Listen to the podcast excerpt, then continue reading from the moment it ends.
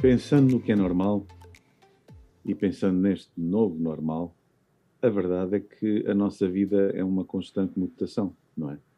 Passamos da infância para a puberdade, para a adolescência, de repente, mas não de repente, passamos de menores a maiores de idade, votamos, uh, temos uma série de responsabilidades, podemos ir presos, não é? Uh, e namoramos, casamos, temos filhos, ou seja, o normal vai mudando constantemente. O próprio facto de ter um filho, quem sabe, ou quem já teve, ou quem tem, muda tudo, mas o segundo filho volta a baralhar as contas, etc. O normal é uma coisa que, que está em transformação desde sempre. Mas parece que nestes dias o novo normal foi tipo relâmpago. Inesperado, de repente, e, e, e violentamente obrigando-nos a, a, mudanças. Acham que isso tem a ver com a dificuldade de, de encaixar e aceitar este novo normal? Eu diria que, que eu diria que nós temos sempre dificuldade uh, em, em, nos adaptarmos a realidades uh, diferentes, novas, um, mas elas são fundamentais para o nosso desenvolvimento e para o nosso crescimento e para a nossa aprendizagem. Um, desde o nascer de novo, nascer de novo é também uma mudança radical quando, quando o Espírito de Deus vem fazer morada em nós. Isso é também um novo normal e é uma, é uma aprendizagem constante, às vezes com, com às vezes, quase sempre, e a partir daí com muita luta, com algumas angústias, com, com desafios constantes, com morte diária, mas para depois experimentarmos vida nova, novas formas de ver a vida, uma nova forma de a encarar e uma nova forma de a viver. Mas é sempre, é sempre um desafio. Mas é isso que nos faz crescer, eu diria que isso é sinal de crescimento até. Uhum. Eu acho que um, há novo normal que, apesar de tudo, somos nós que o procuramos, há um novo normal que somos nós que o planeamos, Uh, mas há aquele novo normal em que a vida está a decorrer normalmente e de repente entramos aqui num período em que tudo fica suspenso e o amanhã é, é desconhecido. É? Isso também cria algum medo, alguma ansiedade, alguma apreensão. Uhum. Uh, e não estamos a dizer, estamos a fazer um juízo de valor do que é que será o amanhã. É simplesmente desconhecido, é inusitado, yeah. nunca percorrido, nunca vivido e isso cria-nos alguma intranquilidade. Uhum. Talvez daí, quando são estes norma, no, novos normais ou estas normalidades novas que nos apanham de surpresa e que e quando nós procuramos vislumbrar o que aí vem, ficamos perdidos, que nos deixam assim mais receosos com o amanhã. Mas uhum. concordo plenamente, a vida é cheia de uh, novos normais e de normalidades que se tornam Sim. novas. Sim. O ser humano é, é, um, é um é um bicho de hábitos. Uh, nós temos uh, coisas que consideramos que são o nosso ambiente seguro e é diferente de pessoa para pessoa. Tem a ver com a cultura, tem a ver com o meio onde crescemos, com a família, a, a herança que temos, uh, que faz parte da nossa vida e que e que no fim acaba por definir muito uh, daquilo que nós temos como uh, o conjunto de coisas que seguram quem nós somos. Não é? E coisas destas, como o Ricardo estava a falar, que acabam por transformar, por vir interromper aquilo que nós estamos habituados, causam desconforto. Mas penso que é como tudo, não é? Como o João estava a falar, o crescimento, a nova aprendizagem, uh, tudo isso uh, é necessário para nós, para nós desenvolvermos. Não é? e, eu acho que quanto mais nós formos pessoas disponíveis e, e, e, e com a capacidade de receber coisas novas, ou seja, essas coisas podem apanhar-nos de surpresa, mas não, não, não, são, não vêm para nos destruir, não é? Porque uh, saber viver com pouco, saber viver com muito, uh, é uma virtude e eu acho que nestes tempos que nós vivemos, eu acho que ninguém pode dar nada como seguro, garantido. como garantido, mas deveria de ser assim sempre, não é? Para, para não sofrermos tanto quando coisas destas, quando estes novos normais se instalam. Eu arriscava-me a dizer que a maioria das pessoas sente-se tanto mais segura quanto mais coisas consegue controlar, não é? Uhum. Ter coisas debaixo do nosso domínio ou controle ajuda-nos a ter segurança. Um, nós, nesta altura, controlamos o possível e pensando até no desconfinamento, né? no, na, na, volta à atividade e à vida mais relacional no físico e não no, no virtual ou no, no, digital, nós vamos controlar o possível, sendo responsáveis e, e tomando as medidas necessárias mas acho importante que também temos que ser responsáveis na forma como controlamos os medos. Sim, há um medo que nos ajuda a funcionar adequadamente uhum. e há um medo que nos impede de funcionar de forma adequada. Portanto, há um medo que nos torna mais responsáveis e eu diria até que há um medo que nos torna irresponsáveis. E, portanto, nós temos que perceber de que tipo de medo estamos a falar, não é? Há um medo que nos resguarda e que nos faz uh, tomar medidas uh, de cuidado e, e, e, que, e, que, nos levam a preservar a vida. E há um medo patológico que se instala, uh, que é descontrolado e que, que nos leva... nos afasta da vida. Como? Uhum e que se calhar nos afasta da vida. Completamente. Sim, sim. Completamente. Então, nós também não temos que estar à espera que o medo acabe para que então experimentarmos um novo normal. Se calhar há que o enfrentar, há que não ter medo de ter medo, porque o medo faz parte da vida. Uhum. Aliás, o medo até faz parte da caminhada da fé. Medo, uh, dor. Exatamente. E a gente acha que, enfim, a fé anula o medo. Não. A fé leva-nos a suplantar o medo. Uhum. E, portanto, uh, liderar uh, é levar as pessoas a, olha, a, a, a, terem consciência do perigo, é quase como que a emprestar-lhes uma semente de medo, mas é também, mas é também, em, em muitos casos, depois das coisas estarem minimamente controladas e nós percebermos quem é o nosso inimigo e como nos defendemos dele e como podemos agir, então começarmos a, a ousar enfrentá-lo ainda com precauções, com sabedoria, com entendimento. Uhum. O medo não vai ser eliminado, o medo pode ser controlado. Uhum. E a graça de Deus na nossa vida, a comunhão dos irmãos, a palavra, contribuem muito para isso, muito Sim. para isso. Sim, eu, eu, acho que, eu acho que, aliás, temos uh, COVID, o Covid-19 é um caso paradigmático disso, não é? porque é que Portugal se organizou rapidamente e se confinou até mesmo antes de, do governo decretar um confinamento obrigatório.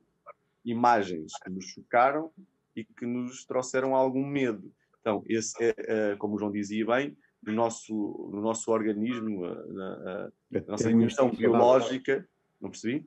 É um instinto saudável. Exatamente, há, há, há, um mecanismo elementar que, que exerce essa função uh, basilar no nosso sistema, no nosso organismo, na nossa, uh, nossa dimensão biológica, que é uh, esse medo saudável, entre aspas, que, para, que, nos faz despertar para enfrentar as adversidades, as ameaças, os riscos e para sermos prudentes diante dessas ameaças, riscos, etc. E há depois aquele medo que, que, que, resvala para uma, uma doença, que já é patológica, como o João estava a dizer, uhum. e, que, e que entramos em histeria, pânicos, depressões, etc, etc.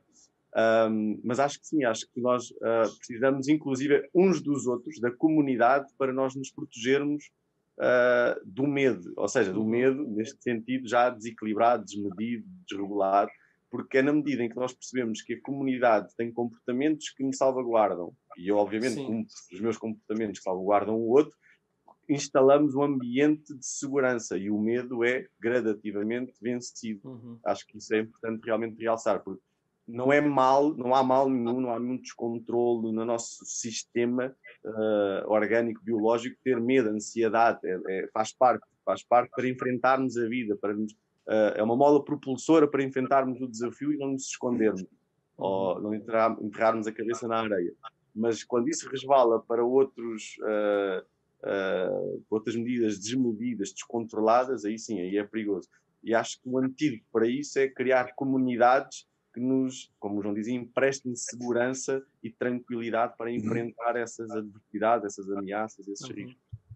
Ah, seja, seja o medo uh, que a gente está aqui a considerar que é prejudicial, seja o medo que promove uh, segurança. É? Por exemplo, eu não, eu não, eu sei que não tenho equilíbrio suficiente para andar aí nos telhados dos prédios, nas bermas dos telhados, porque posso cair, então não ponho em determinados lugares que podem ser prejudiciais para mim. Ambos os medos são uma construção, não é? Uh, e nós podemos ir a, acumulando uma coisa ou outra. Uh, e isso depois vai ter repercussões na, na, nossa, na nossa vida, não é?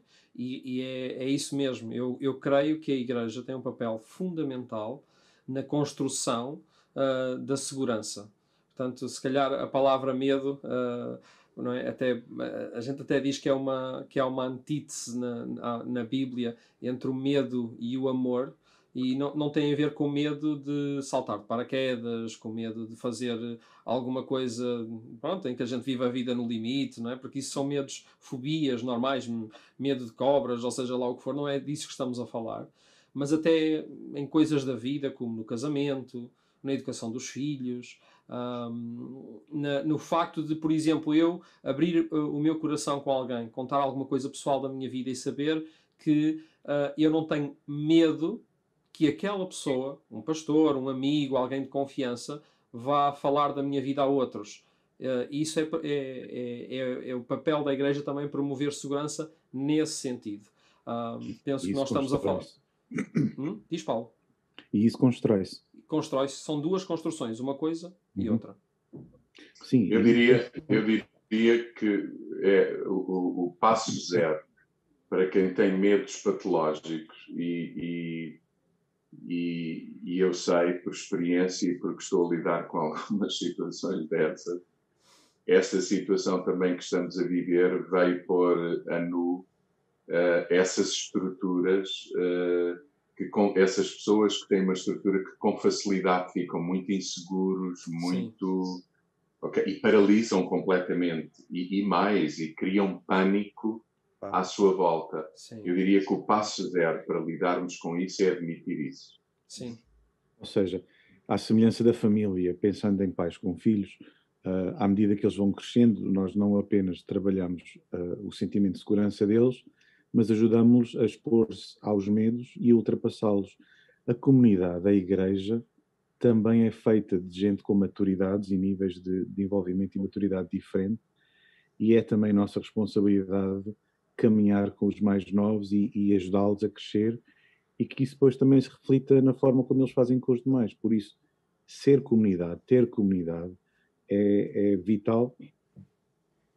Não sei Sim. se é uma pergunta, se é uma afirmação é, é, é, é, uma, é, uma, é uma realidade, mas, por exemplo, eu conheço famílias que uh, ou a mãe ou o pai, ou o pai e a mãe, não deixam os meninos brincar na terra, na areia dos parques, não se deixam, não deixam as crianças uh, sujar, uh, acham que se eles subirem naqueles, naqueles instrumentos que estão nos parques para as crianças amarinharem, não podem, porque pode cair, porque pode isto, porque pode aquilo, em vez de estar perto e encorajá-los a subir, encorajá-los a quê? A enfrentar o medo. O corajoso não é o que não tem medo, é o uhum. que não tem medo de enfrentar o medo, por isso é corajoso. E a, e a falhar e ultrapassar as falhas. Exatamente, e, e, claro, Sim. nenhum pai gosta de ver cair o filho, mas, mas quem está perto corre para ele, ajuda, socorre-o e vai encorajá-lo de novo a lidar com, com, o que é preciso ser lidado. Eu é, tenho é uma experiência, vida. João, eh, muito, muito recente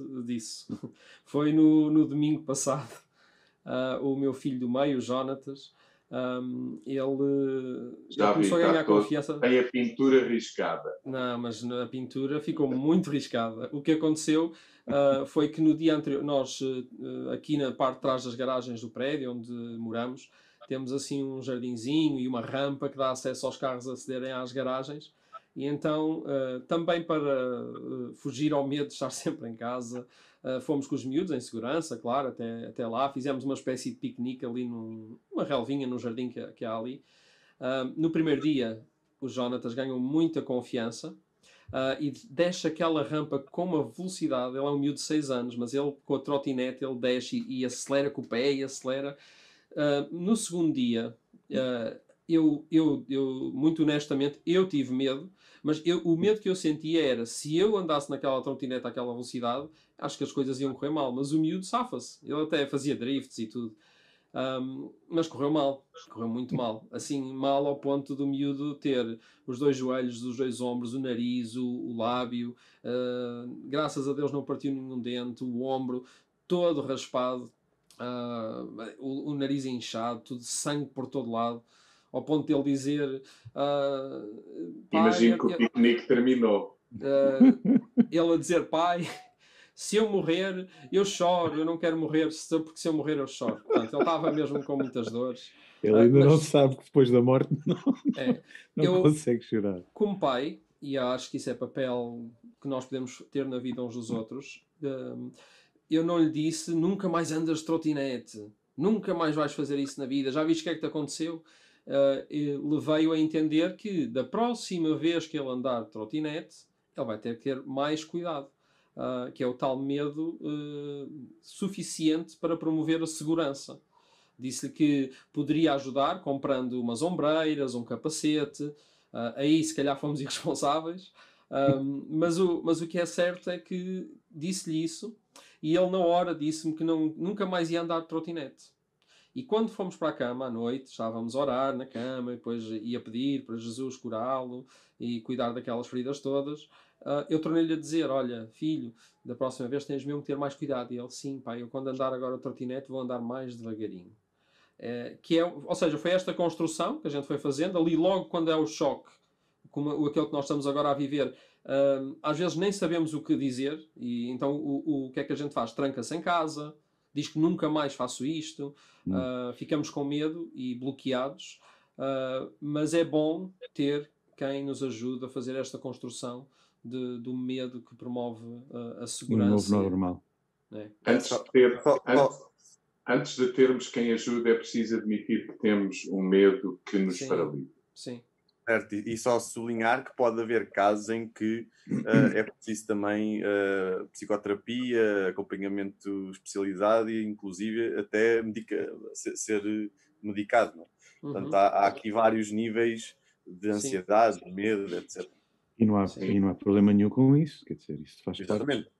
São, ah. são instrumentos Sim, e ferramentas. Não é agradável, há que dizer que não é agradável. Quem tem, quem passa por isso e quem está a viver é uma pessoa que sofre, muitas vezes é um sofrimento silencioso, muitas vezes as pessoas que estão à sua volta não entendem, não é? Porque, porque há medos que também não se entendem, uh, ou pelo menos quem não está a passar por eles não, não entende porque é que o outro tem, então há que procurar quem entenda o meu medo. Mas entendemos para... muito melhor as pessoas com agorafobia. Com? com agorafobia, o medo de sair de casa. Sim, claro.